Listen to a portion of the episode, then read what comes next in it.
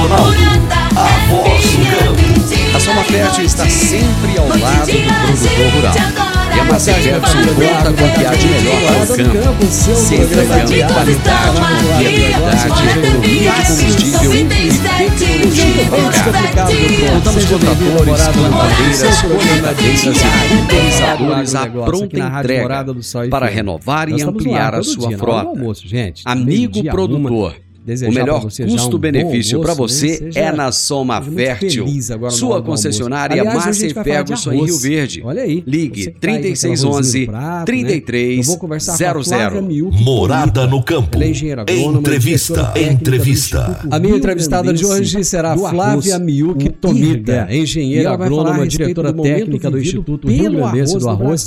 Aliás, eu vou falar tudo né, a respeito da, da Flávia agora. Eu vou trazer um currículo dela. Até onde isso bem completão tá para vocês entenderem. Deixa eu já a Alva Agrícola há 21 Oi, Flávia, tudo bem com você? atende bem, em Rio Verde com certo, qualidade. Prazer ter você aqui, tudo médio, Deixa eu contar quem é você produtor. antes da gente começar. São mais de a Flávia 160 é servidora de, de carreira do Instituto entregues, Rio Grandense oferecendo soluções completas Ela em ingressou nessa autarquia em 2014 por meio de concurso como público. silos armazenadores, Ela é natural de Araçatuba, São Paulo, e formou-se em agronomia pela Universidade Estadual Paulista, Unesp de Agrícola o seu representante autorizado GSI pela Universidade Federal de Pelotas. Um de nossos Ela também é mestre em fitotecnia Alva Agrícola, pela Universidade Avenida Federal Presidente do Rio Vargas, Sul. número Antes de assumir a diretoria técnica, fone ela ocupava a gerência da divisão 14, de pesquisa e 16. também foi chefe da seção Você está ouvindo de Namorada do Sol Experimental do Arroz. É muita história para uma menina tão Você jovem. Você vai Flávia. reformar ou dar manutenção no seu trator? É então venha para Valfor. Ah, Na Valfor, assim, você encontra anos, né? peças para New Holland, Massey Ferguson, então, Valtra, Case e John Deere. Pois é. E agora com uma novidade. Parabéns, Revenda Parabéns, exclusiva de bem, peças bem Agrale. Me conta, a Valfor trabalha é tá também com uma grande variedade de Olha, marcas de tá lubrificantes. Além né? disso, é distribuidora Notícia, de né? filtros para máquinas agrícolas e caminhões. Valfor, peças para tratores e distribuição de filtros. Fone uh, 3612-0848. Toda quarta-feira o doutor Henrique né? Medeiros nos fala uh, sobre direito no agronegócio. Direito no agronegócio. Uh, aqui no Morada no Campo. Com o advogado doutor Henrique Medeiros. Né? Olá, Divino Ronaldo. Uma boa tarde a você e a todos os ouvintes do programa Morada está todo mundo também Durante este mês estamos falando sobre o Imposto Territorial Rural, o que, que é o IGA? ITR. É, e hoje que que ele faz falaremos exatamente? sobre a declaração das áreas não tributáveis. o ponto que merece atenção no ITR então, é, é a declaração das áreas não tributáveis, tais como as áreas de preservação permanente e de reserva legal, áreas de interesse ecológico para a proteção dos ecossistemas, aquela sobre regime de servidão ambiental, áreas cobertas por florestas nativas, primárias ou secundárias, uh, em estágio médio ou avançado de regeneração, e alagadas uh, para fins de constituição de reservatório de usinas hidrelétricas, desde que autorizadas pelo poder público. A Secretaria da Receita Federal do Brasil, para fins de comprovação dessas áreas não tributáveis, exige né? que o contribuinte apresente o ato declaratório ambiental, conhecido como ADA, ao IBAMA. A cada exercício, de dados, e comprove a inscrição no órgão ambiental competente por meio do Código de Inscrição do Cadastro Ambiental Rural, né? então, famoso CAR. Deste modo, no que concerne às áreas não tributáveis anteriormente referidas, é, é importante atentar que que para a apresentação ao IBAMA do ato declaratório ambiental. Isso, Cabe a minha região era grande produtora caso a Receita Federal era muito comum, efetue a desconsideração dessas áreas não tributáveis. Tão somente cena, por né? conta da não apresentação um grande projeto, do ato declaratório ambiental, no, hoje eu nós temos entendimento dos tribunais Goiás, que, que resguarda o direito do contribuinte é, Formoso, desde que a existência dessas áreas seja adequadamente comprovada e preenchidos os requisitos legais. Este é um ponto importante, o contribuinte deve ficar atento no momento de fazer a declaração do, do ITR, é do seu imóvel rural. E caso receba alguma atuação né? fiscal, então, é um nicho, procure sempre a orientação do seu advogado de confiança é especializado em tributação no agronegócio. Baixas, né? Essa foi mais uma dica de direito aplicado ao agronegócio. Uh, um grande abraço a todos vocês e até a próxima semana. E com isso, uh, Doutor Henrique, um abraço até quarta-feira que vem. Eu já vou para o intervalo, já já eu volto para a minha entrevista de hoje. Divino Ronaldo, a voz do campo. Produtividade sabe que o nosso arroz gaúcho também é muito conhecido fora do Brasil pela qualidade excelente dos grãos e que também é um trabalho de desenvolvimento, desenvolvimento do nosso melhoramento, né? Aqui a gente não busca simplesmente a produtividade, a gente está sempre atrás da qualidade dos grãos, né? Produtividade e também resistência a doenças, né? O arroz brasileiro melhorou muito, né, Flávio? Eu lembro que antigamente era um arroz quebrado, era um arroz assim de, de, de péssima qualidade. E hoje não, a gente vê aquele arroz bonito, aquele arroz. É, assim, até a aparência dele é diferenciada, né?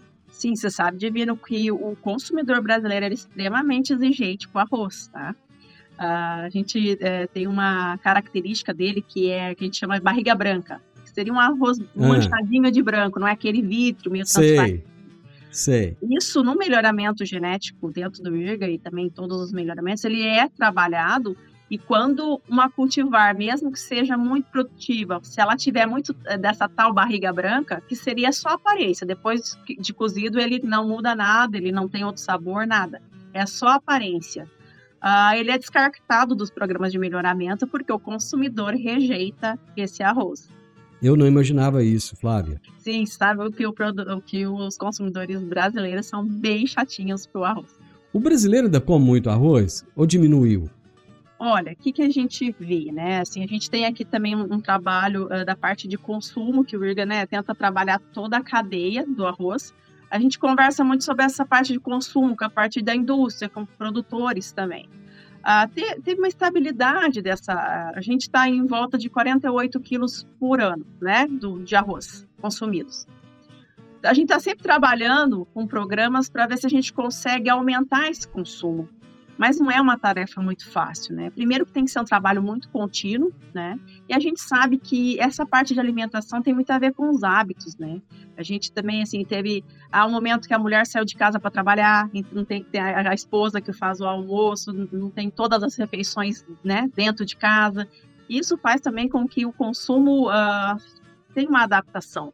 Mas uma coisa é, é assim, bem clara, o, a dieta do brasileiro ainda é baseada no arroz com feijão. Você falou a respeito de genética. Eu gostaria que você contasse como é que está essa questão da genética hoje no Brasil, como é que vocês têm trabalhado a questão da pesquisa também. É, a gente fala que uh, o nosso principal produto no IRGA, né, uh, é o melhoramento genético. São os nossos produtos, são nossas cultivares, né. Uh, o IRGA tem um banco de germoplasma bem grande e bastante importante Uh, trabalhamos com melhoramento genético para cultivares convencionais e também com tecnologias, né, que venha favorecer o produtor. A gente tem convênios com multinacionais, uh, como a BASF, por exemplo. Então, a gente lança cultivares uh, com tecnologias da BASF, né, Clearfield, que a gente fala, ou o Provisia, né, também trabalhando com isso uh, e que é uma maneira de uh, ajudar o produtor, né? O Clearfield é uma tecnologia que veio para fazer o controle de uma praga bastante importante no arroz, que é o arroz vermelho. Então, junto com essa tecnologia, a gente consegue usar um grupo de, de, de imidazolinônias, né, que é um herbicida, que a gente consegue controlar esse arroz vermelho sem matar o arroz, né, que está ali cultivado. Uh, temos um muito parecido também que é a Provisia, que é uma outra tecnologia. Então, o IRIA trabalha também em conjunto uh, e também faz os cultivares convencionais. É, a gente tem uma importância muito grande quanto a isso. O IRGA teve marcos muito importantes de cultivares. Tem o IRGA 422CL, que quando foi lançado, estava aquele desespero do arroz vermelho, né? Tinha áreas que não davam mais para produzir arroz, e aí veio esse CL, que ajudou a, a, a controlar esse arroz vermelho. A gente teve também marcos importantes de qualidade, 417. A gente tem uma cultivar que é o BR Nirga 409. Ele tem 43 anos e ainda é semeado, né? É uma coisa super difícil, né? Que vão se superando novas cultivares e a gente tem uma cultivar aí de 43 anos que ainda é sinônimo de qualidade, né? E também temos de produção. Hoje, uh, o 24RI é uma cultivar do IRGA que na área semeada uh, do ano passado aqui no Rio Grande do Sul, ela tomou conta de 54% dessa área, uma única cultivar. Né? E no total, o IRGA, com a sua genética, né, dos 839 mil hectares semeados de arroz aqui no Rio Grande do Sul, 64,5% era da genética IRGA. Então, é um trabalho uh, bastante importante do IRGA. A gente sempre gosta de dizer que uh, é nosso carro-chefe, né? É, quando a gente pergunta para o produtor, o que vocês esperam do IRGA? O que vocês querem do IRGA? Cultivares, né? Tem. Qual é a próxima cultivar? Tem uma cultivar nova, você lança.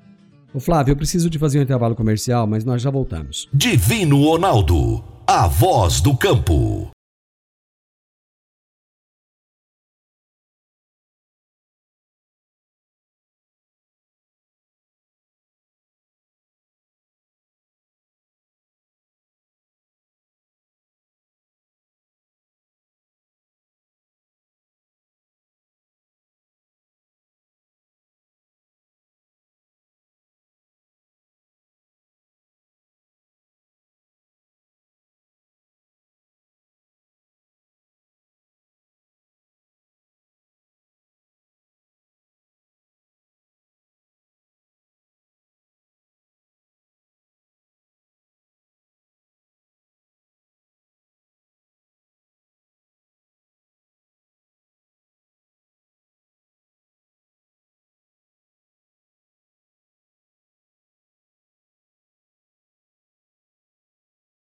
Abastecer a energia de fazendas, indústrias e pessoas. Esse é o negócio do Décio TRR. Eles entregam muito mais do que diesel em atacado. Contam também com frota própria que possibilita um serviço rápido, dinâmico e seguro, além de um combustível de qualidade e certificado de pronta entrega. Décio TRR, atendendo toda a região de Rio Verde, Itumbiara, Gurupi no Tocantins, Uberlândia, Minas Gerais e em breve também em Ituiutaba, Minas Gerais. Divino Ronaldo, a voz do campo. Acelere o seu sonho e dê partida no seu alto com o Cicobi Empresarial. Agora é hora de conquistar o seu veículo com taxas promocionais de aniversário, a partir de 1,19% ao mês para veículos novos e 1,49% ao mês para veículos usados. Vá até uma de nossas agências e fale com seu gerente. Se preferir, entre em contato pelo WhatsApp 64 3620 0111. Cicobi Empresarial, 16 anos. Morada no campo. Entrevista. Entrevista. Hoje eu estou entrevistando a Flávia Miuki Tomita, lá do IRGA, do Instituto Rio Grandense do Arroz. E estamos falando a respeito do momento vivido pelo arroz no Brasil. O, o, o Flávio, qual é o perfil do produtor de arroz?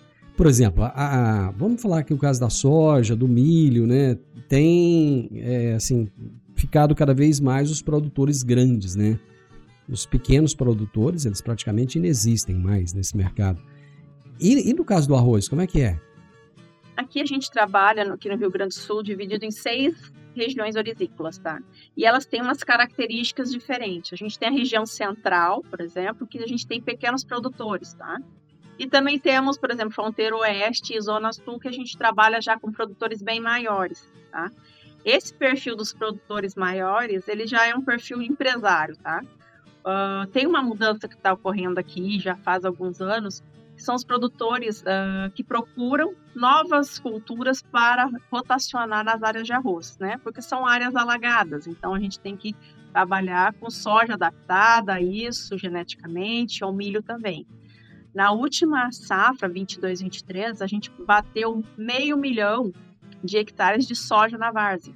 Então, esses produtores, eles estão procurando cada vez mais uh, trabalhar com sistemas, né? Então, ele não tem mais o arroz para vender. Ele tem a soja, agora começamos firme com milho, o IRGA também está com projeto de milho, né, em várzea, e também tem toda a parte de LP, né, que a gente que seria a parte de pecuária em rotação com arroz.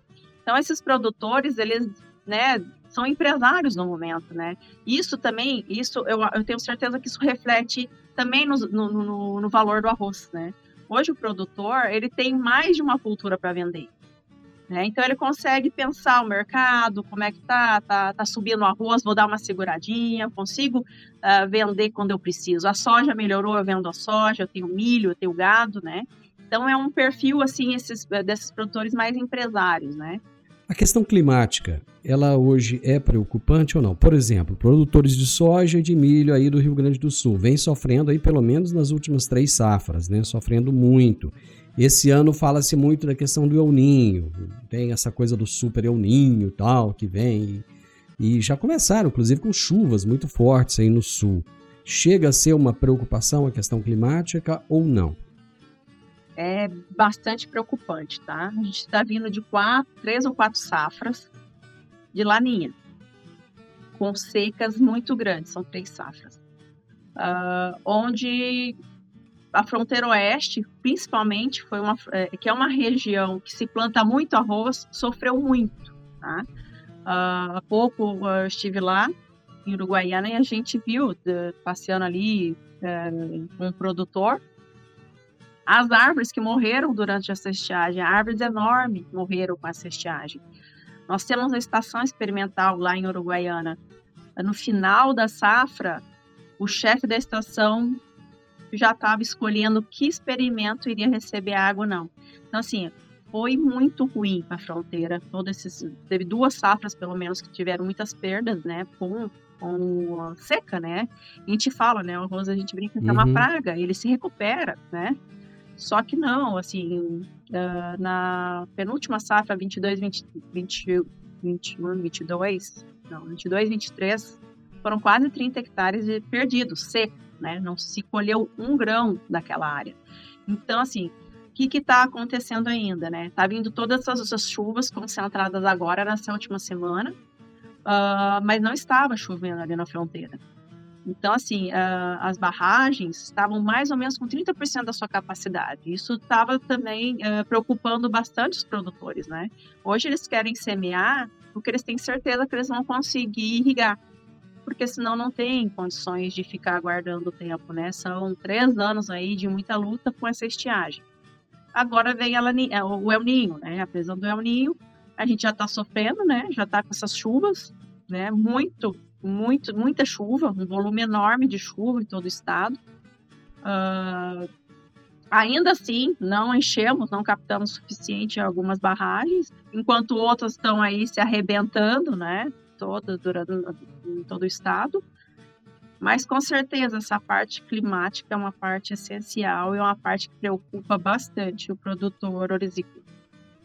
Vamos falar um pouquinho dos preços. Você falou o preço está subindo, o produtor está feliz. Produtor feliz, cliente chateado. Não dá pra, não dá para fazer as duas partes aí ficarem sorrindo, né? Um ou outro tem que chorar. Me conta, o, cliente teve uma época que começaram a fazer meme, né, com os preços do arroz. Sim, Onde é que vai chegar os preços? Onde é que vão chegar esses preços? Assim, Divino, eu vou defender o produtor, porque o arroz é um produto muito barato. A gente está acostumado a pagar muito barato no arroz. E é um arroz de muita qualidade. Então, quando sobe, claro, tem as reclamações. Uh, mas por que dessa alta dos preços? A exportação está muito aquecida, tá? A gente está. Ah, nós estamos exportando muito, é isso? Nós estamos exportando muito. Isso é bom. Uh, e aí, uh, isso, exportação aquecida, uh, esses problemas climáticos, claro, não afetam apenas nós, né? Afeta outros países. A Índia está passando uma situação complicada também, e desde julho segurou as exportações dela, e, e, e a Índia é um dos maiores produtores exportadores mundiais de arroz. Imagine ele trancar isso, né? Não, a partir de agora não vou exportar mais. Isso com certeza mexe com o mercado e aquece quem tem um arroz ali para vender, né? Bom, então a pergunta que vem a seguir é óbvia, né? Vai faltar arroz? Não vai faltar arroz. E isso. Olha, mas se nós estamos exportando, né? Se a Índia está segurando, o que, que te leva a afirmar assim com tanta firmeza que não vai faltar arroz? Houve um ajuste, na verdade, né? Uh, e outra coisa importante ah. que é bem interessante, a gente está importando arroz também, né? É uma loucura, né? Está exportando ah. muito, mas também estamos importando arroz. Ah, durante toda a safra, né, até a gente terminar de colher, uh, tinha muito questionamento. Vai faltar arroz, vai faltar arroz, a área está menor, vai faltar arroz, tá uh, estiagem na fronteira oeste. E o IRGA afirmava, não, vai faltar arroz. Né? Porque acaba que na fronteira oeste foi muito complicado, mas algumas outras regiões compensam um pouco. Ah, choveu um pouco mais, teve mais uma produtividade melhor. E, e o que eu te falo, Divino, que eu vou falar do IRGA, né? Nossos cultivares, IRGA 424 RI, é um fenômeno. Né? Ele tem uma alta produtividade. Ele é bastante rústico, se adapta muito bem a todas as regiões, né? E, e aí eu vou para um dado, né? Que em 97, 98 foi o ano mais próximo que a gente plantou uh, uma área tão pequena, vamos dizer, 839 ah. mil. Uh, em 97, 98 foram 859 mil, 20 mil hectares a mais. Como estava a produtividade em 97, 98? Nós produzimos hum. 4,34 toneladas por hectare. Quando nós certo. produzimos no último ano? Uh, ah, 8,78 é. toneladas por hectare. Então, assim. Uau! Dobrou? Genética? genética. Dobrou a produtividade. Genética, maneira. Dobrou a produtividade sem aumento de área, foi isso? Sem aumento de área. Então, assim, isso faz Meu com que Deus. a gente consiga segurar essa produção. E não vai faltar arroz. O mercado interno está abastecido. Uh, agora, com esses preços animadores, né? Quem sabe os produtores se animam um pouquinho mais. Se o clima contribuir, né? Então, acho que está bem tranquilo internamente, não falta. Você acha que pode ter aumento de área? Aumento de área? Aumento é. de área plantada? Uh, o IRGA faz uma, um levantamento de intenção, né, de safra. E, hum. e nós, uh, durante o Expo Inter, todos os anos, numa coletiva de imprensa, a gente apresenta. Uh, em relação ao ano passado, que foi semeado 839 mil hectares, seria um aumento de 7,4%. Tá? Então, iria para 902 mil hectares a área de arroz. Então, iria aumentar, assim, né? E se os preços continuarem assim, com certeza o produtor se sente mais estimulado a plantar. Claro, com muita calma também, não adianta crescer demais, colocar muito arroz no uhum. mercado, que a gente sabe que a gente tem que ter uma demanda e uma oferta ajustada. Eu vou para mais um intervalo comercial. Já já nós voltamos. Conheça o Alliance Yes Garden, apartamentos de 2 e 3 quartos com a melhor área de lazer da cidade, excelente localização e uma vista incomparável. Faça sua reserva com um dos nossos consultores. Realização: Grupo Cunha da Câmara e Lucre Incorporadora e Construtora. Divino Ronaldo, a voz do campo.